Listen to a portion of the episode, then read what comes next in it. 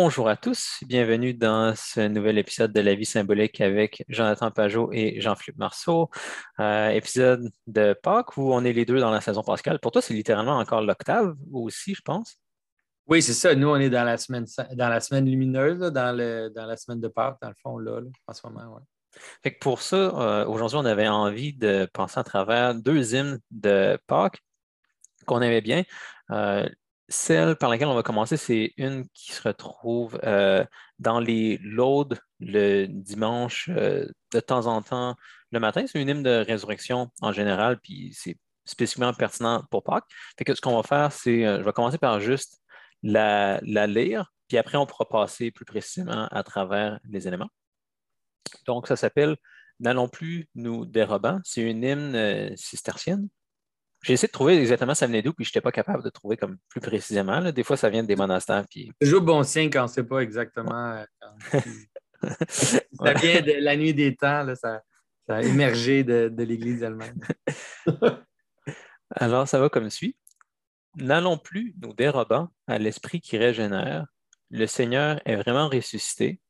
Un sang neuf coule aux artères du corps entier. La nuit du temps se change en lumière, l'homme était mort, il est vivant. N'allons plus à contre-voie de celui qui nous entraîne. Le Seigneur est vraiment ressuscité. Dans sa chair monte soudaine l'éternité. Il rend leur poids aux jours, aux semaines, les achemine vers la joie. N'allons plus sans feu ni lieu quand Jésus nous accompagne. Le Seigneur est vraiment ressuscité. Le voici peint sur la table des baptisés. Présent de Dieu, à faire en partage, Christ aujourd'hui ouvre nos yeux. Nous irons portant plus haut notre foi dans la victoire. Le Seigneur est vraiment ressuscité. L'univers chante la gloire des rachetés. Le feu et l'eau emportent l'histoire. Dieu nous appelle avec l'agneau. Donc, ça, c'est la prière complète. Dans le, la première strophe, on va essayer de faire ressortir euh, les éléments symbolique. Donc, ça commence en disant N'allons plus nous dérobant à l'esprit qui régénère. Et, ici, j'avais l'impression que quand ça parle N'allons plus nous dérobant, ça renvoyait à l'épisode dans le jardin de l'apôtre qui laisse son baptême derrière lui, l'apôtre qui euh, laisse sa tunique euh, derrière lui. Je ne sais pas si on se rappelle, euh, dans cet épisode-là, il y a Jésus qui se fait arrêter par les soldats, puis il y a un des apôtres qui n'est pas nommé, ça dit qu'il s'est sauvé, puis les gardes sont restés avec, euh, avec son vêtement.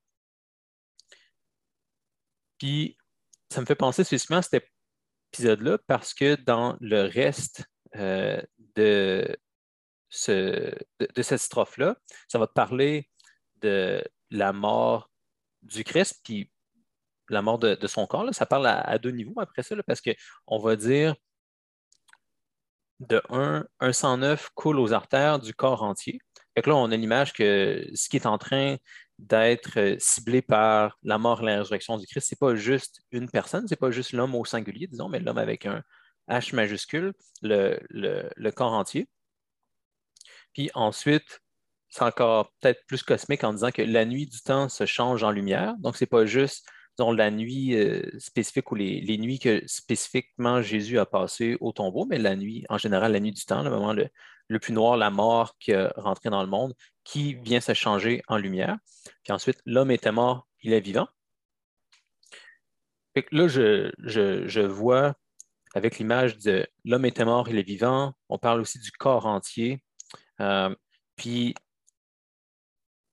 là, il y, a, deux images qui permettent de relier disons, aussi Jésus au reste de l'Église, dans le fait qu'on a un sang neuf coule aux artères.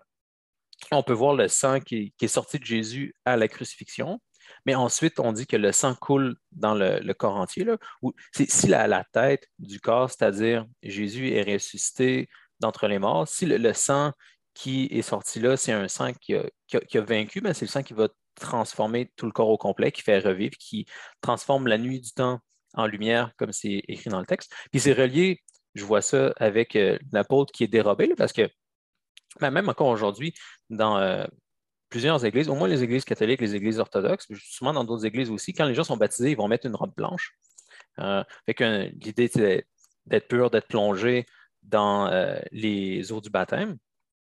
Puis souvent, c'est une lecture quand même commune, je pense, de cet épisode-là, de l'apôtre qui se fait dérober, c'est qu'il laisse son baptême derrière. Il y a Jésus qui se fait arrêter, qui s'en va se faire crucifier, puis l'apôtre qui s'en va, qui laisse son, baptême derrière. Fait ce paragraphe-là commence en disant ben, N'allons plus nous dérobant, faisons pas comme cet apôtre-là.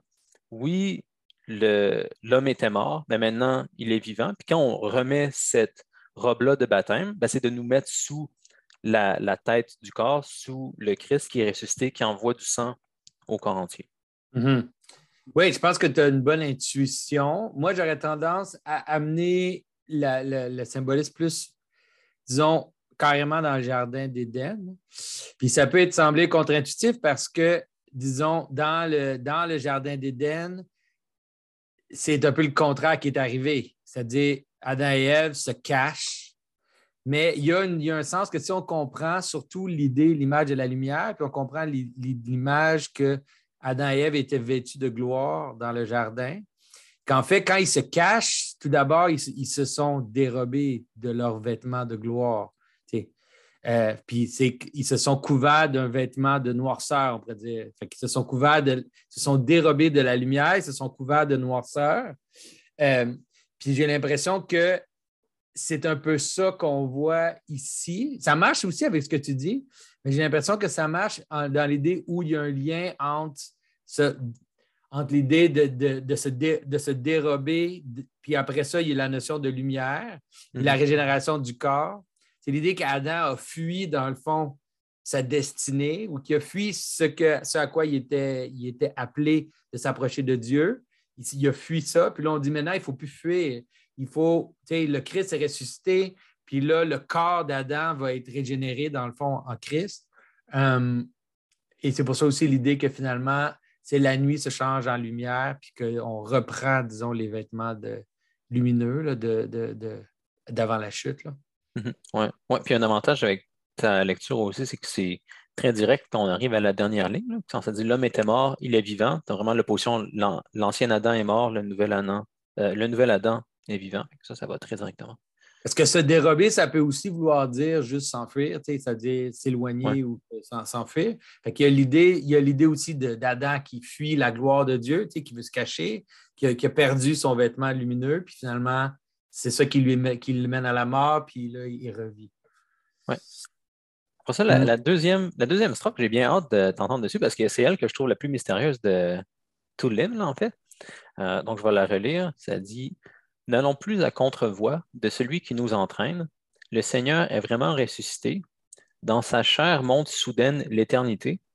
Il rend leur poids aux jours, aux semaines, les achemine vers la joie là-dedans, disons, ce qu'on comprend clairement, c'est le fait que ben, Jésus vient faire un pont entre euh, le temps et l'éternité, entre euh, le monde de la chair puis Dieu dans l'éternité. Mais il y a une coupe d'expressions que je trouve difficile quand même. Quand ça dit, par exemple, il rend leur poids aux jours, aux semaines, les achemine vers la joie. j'ai de la misère un peu à comprendre parce qu'on dirait que ça fait presque deux choses en même temps. Donc, de leur rendre leur poids, tu as comme l'idée que ça vient les, les baisser, en fait, disons presque comme les asseoir dans, dans la terre, mais en même temps, ça dit qu'il les achemine vers la joie, comme s'il les montait en même temps. Fait que je ne suis pas sûr de comprendre si ce, cette, euh, cette strophe-là est censée nous montrer comment, presque comme si Jésus faisait descendre la terre encore plus bas, en même temps qu'il venait l'attacher à quelque chose de plus haut. Je ne sais pas, je, sais pas exactement. Oui, mais je pense que dans, dans, dans la, ce qui est important de voir, selon moi, ce qui se passe ici, c'est sûr que la personne qui l'écrit a fait un petit jeu de mots entre la relation entre l'idée de monter, fait qu'il y a comme l'idée que la chair monte, mm-hmm. euh, mais aussi la notion qu'elle descend, mais descend dans le sens de stabiliser. Je pense que c'est ça l'idée. C'est-à-dire, y a, l'idée dans la Bible que Dieu donne la fondation, met la fondation à la terre, la, rend stable finalement. Mm-hmm. Euh, puis ça, ça peut aussi avoir une image de, poids. Ça peut être une notion positive d'un ancre. Tu vraiment l'idée de l'ancre qui tient le bateau pour pas qu'il pas qu'il file d'un bord et de l'autre.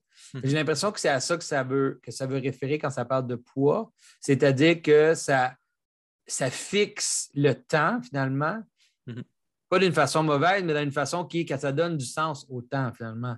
Ça stabilise les, ça stabilise le temps qui a tendance à, être chaotique puis à des vagues qui, se, qui, se, qui vont dans toutes les directions. Euh, puis ça les rend, ça les rend stables. C'est juste intéressant parce que c'est drôle parce que l'image que j'ai, quand j'ai dit ça, l'image que j'ai eue, c'est l'idée de Pierre, ou les deux, les deux symbolismes de Pierre, on pourrait dire. C'est-à-dire que d'un côté, Pierre, il y a le côté négatif de ça aussi, c'est l'idée de la roche qui coule dans le fond de l'eau, quand on voit dans l'histoire de, Pierre qui, est sorti, euh, ou de Pierre qui renie Jésus, puis tout ça. Mais tu as aussi l'idée de la pierre comme la fondation, comme quelque chose de, de lourd et de stable sur lequel tu peux construire. J'ai l'impression que dans ce cas-ci, c'est ça à quoi ça veut, que ça veut référer. Mm-hmm. Cool, merci. Ouais, ça, ça aide. Comme je dit, c'est lui, je trouve, le plus mystérieux de toutes les, les, strophes. La prochaine euh, concerne quelque chose dont je pense qu'on a déjà parlé, puis j'utilise souvent comme exemple. C'est, euh, ça, va renvoyer à l'histoire des disciples euh, en route vers Emmaüs. Donc, je vais la, la relire. N'allons plus sans feu ni lieu. Quand Jésus nous accompagne, le Seigneur est vraiment ressuscité. Le voici peint sur la table des baptisés, présent de Dieu, offert en partage. Christ aujourd'hui ouvre nos yeux.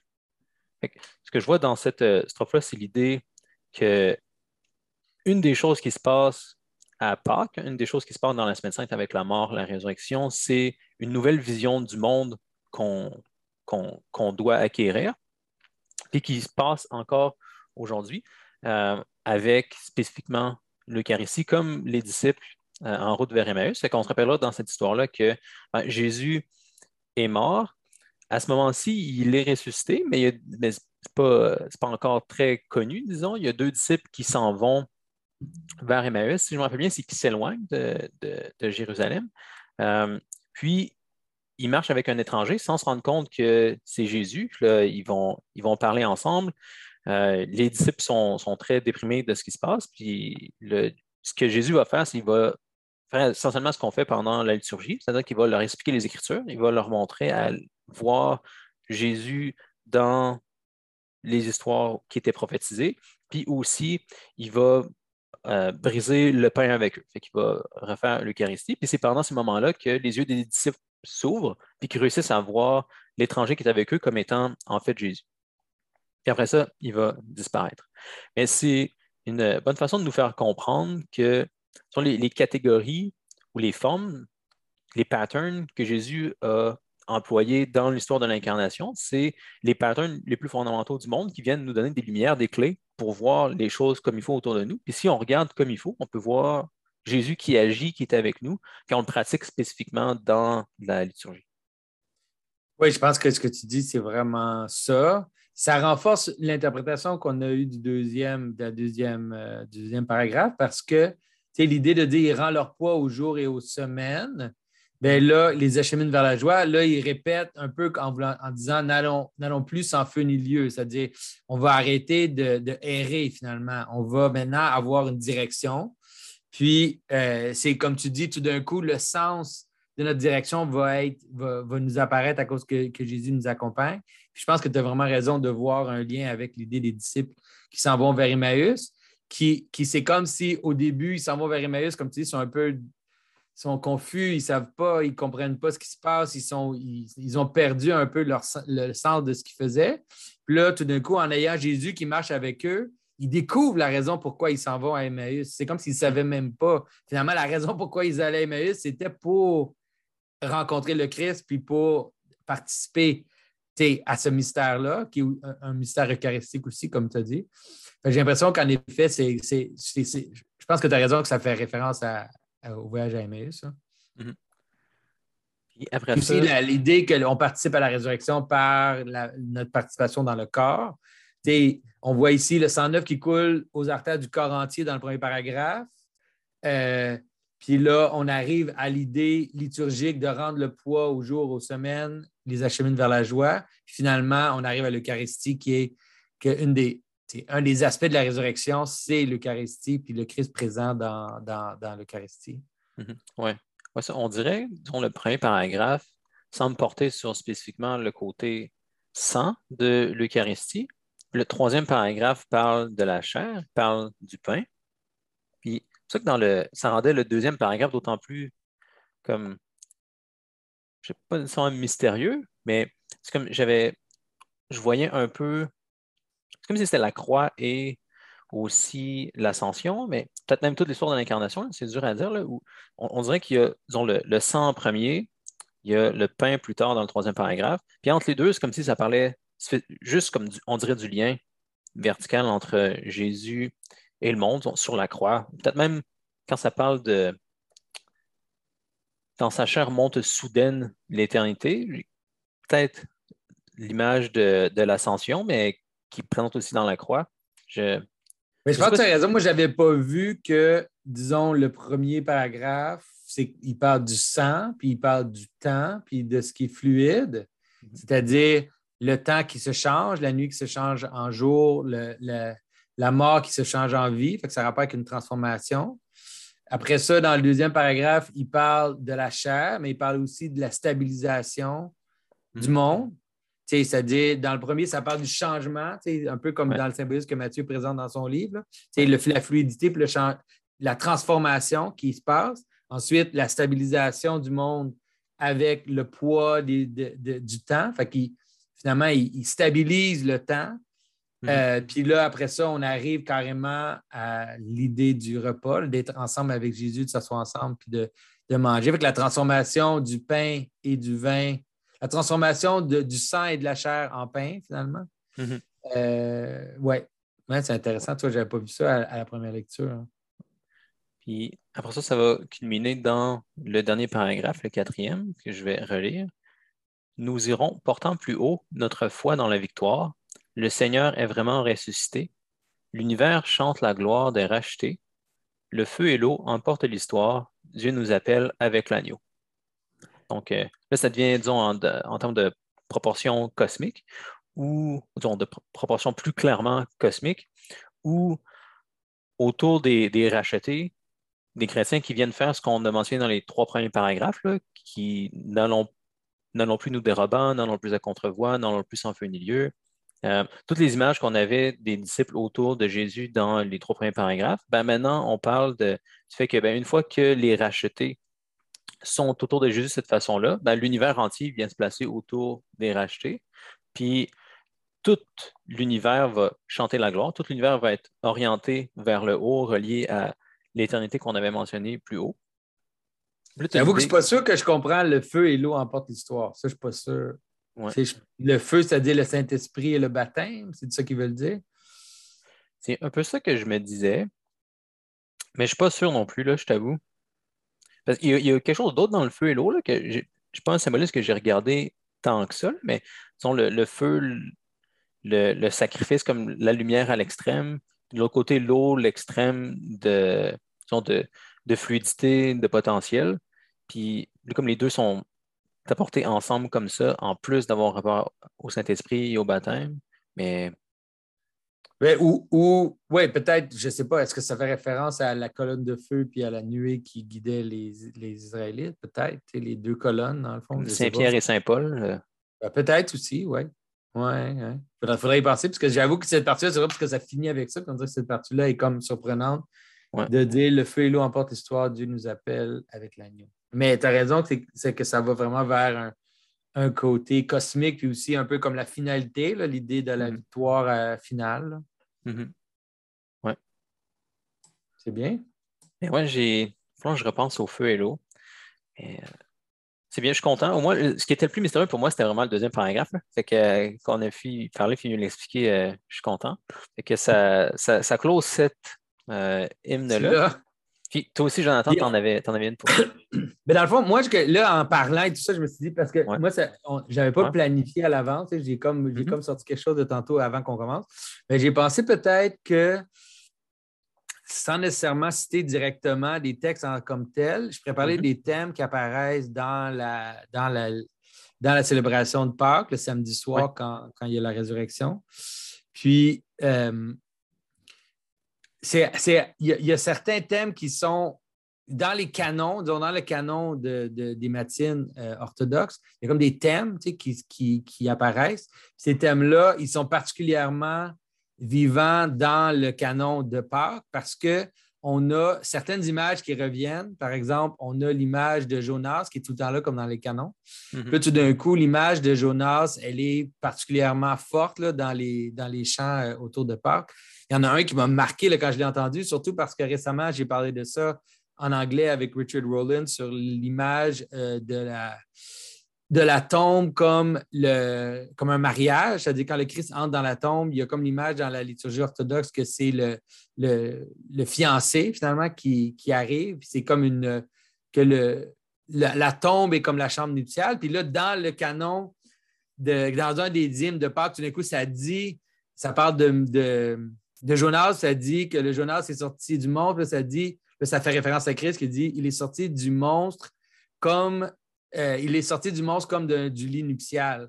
Puis là, j'étais comme, wow, c'est vraiment exactement l'idée de, de, comprendre le mariage comme une sorte de sacrifice de soi, puis qu'avec ça, il y a vraiment la, il y a vraiment comme une sorte de, nouvelle vie qui, vient de ça. J'étais assez marqué par cette image-là.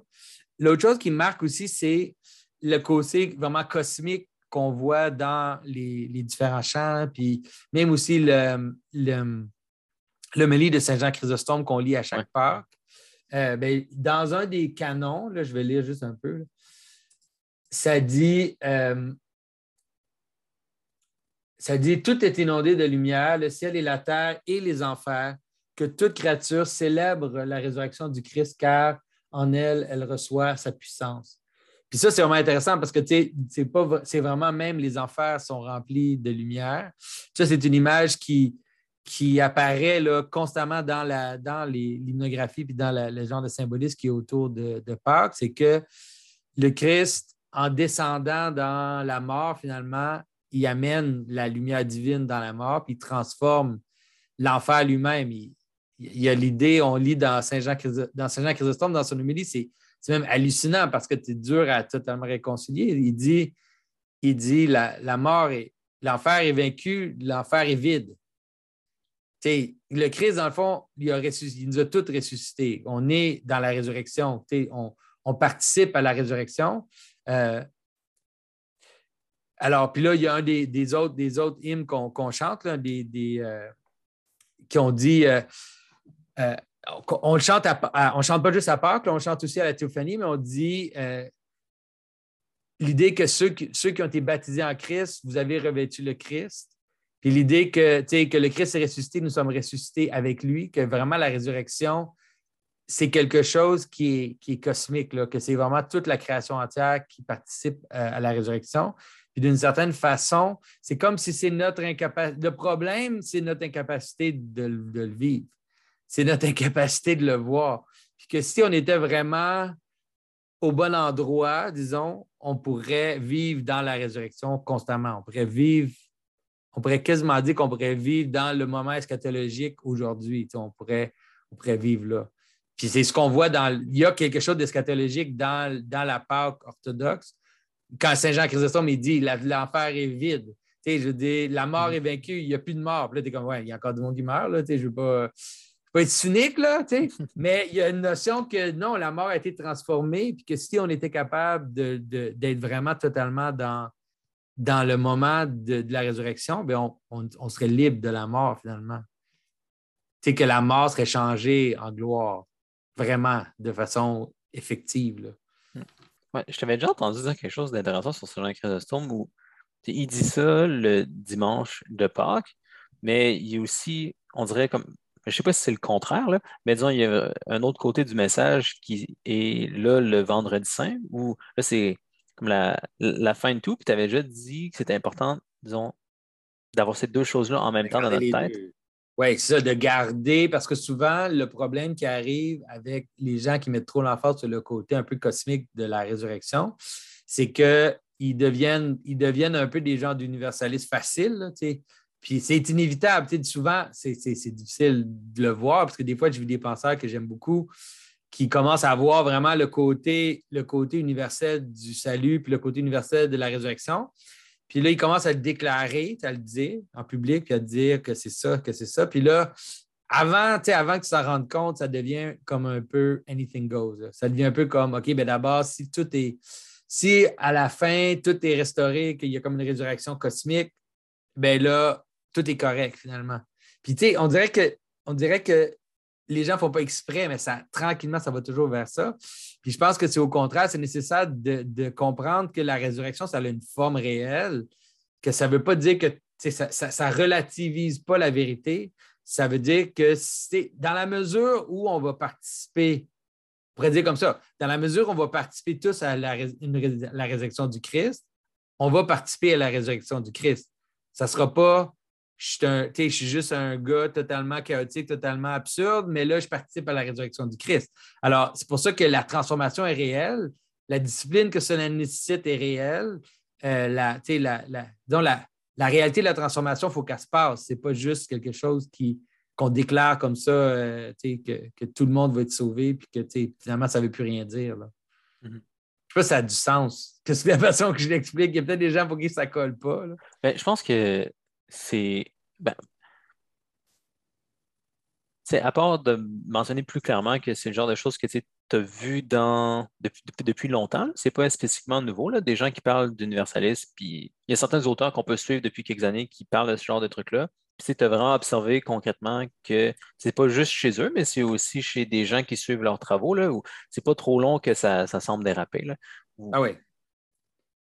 Oui, où ça devient comme euh, vraiment un peu, ça devient aussi une sorte d'écuménisme, mais vraiment euh, un écuménisme vraiment bas de gamme, là, où là, tout d'un coup, on commence à parler de toutes les autres religions, on commence à parler de n'importe.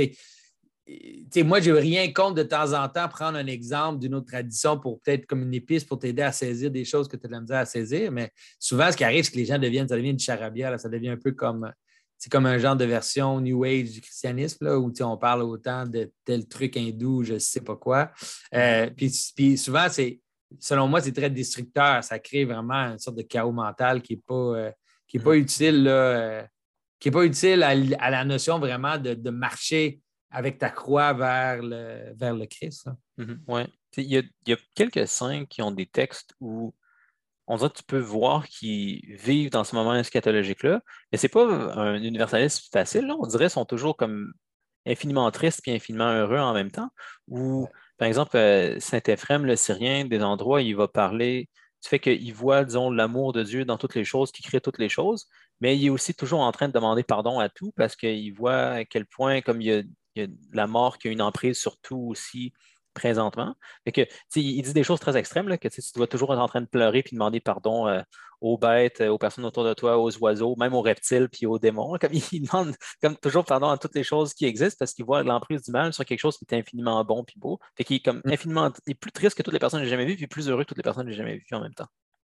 Oui, bien ça, c'est en tout cas dans la tradition orthodoxe, on a vraiment l'idée de ce qu'on appelle le don des larmes, que c'est vraiment un charisme euh, qui existe où le saint vit exactement dans cette espèce de béatitude mélangée de, componction euh, qui fait qu'ils sont comme qui pleurent toujours. Il y a des gens qui ont juste, font juste pleurer 24 euh, heures sur 24. Mais c'est comme c'est un vrai pleur, c'est comme un pleur qui, est basé, comme, comme tu dis, sur une espèce de compassion universelle, mais en même temps de, se voir comme le pire, finalement, de, se voir comme le plus petit, comme celui qui n'arrive pas à la cheville. Euh, puis ça, c'est difficile, on est tout arrogant. Moi, je ne suis pas du tout dans ce moment-là, mais tu as raison, on voit la même chose chez, Saint-François aussi. C'est comme Saint-François qui, qui parlait des, animaux comme ses frères et ses sœurs, qui avait comme une espèce de vision euh, universelle de la présence de Dieu dans le monde, mais qui était toujours en train de s'abaisser devant, mm-hmm. devant, devant tout. Mm-hmm. C'est bon. Je ne sais pas s'il y a d'autres choses vous voulez dire autour de Pâques. C'est sûr qu'on ne peut pas faire le tour de Pâques, c'est euh, impossible. Mais euh, on a fait une bonne petite attaque précise, je pense. sur, euh, oui, je pense que c'est. que c'est bon. Puis de, comprendre que souvent, disons, dans notre société, Noël a été vraiment prisé comme fête finalement, puis c'est bien, parce que Noël, c'est vraiment génial. Mais il faut se rappeler que pour les chrétiens, pour les anciens chrétiens, Pâques, c'est vraiment la fête des fêtes.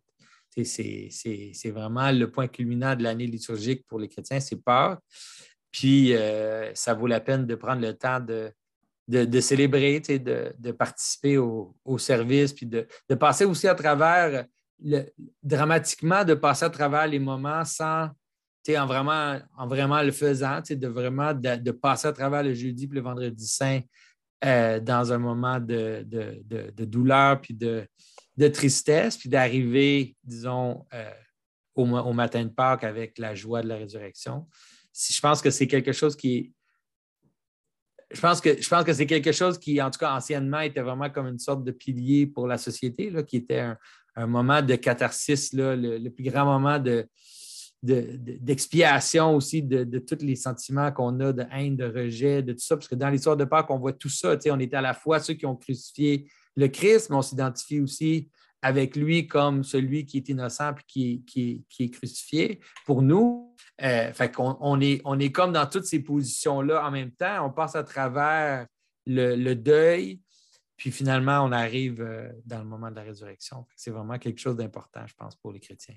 Oui, comme on avait mentionné plus haut, c'est ça qui vient fixer le temps, créer comme une base stable, asseoir, donner leur poids aux choses dans le monde de façon stable, et ça, le reste de l'année peut tourner, disons. Oui. Parfait. Bon, ben, merci beaucoup, Jonathan. Merci tout le monde d'avoir été là. On se revoir dans quelques semaines pour le prochain épisode. À bientôt. OK. Christ est ressuscité.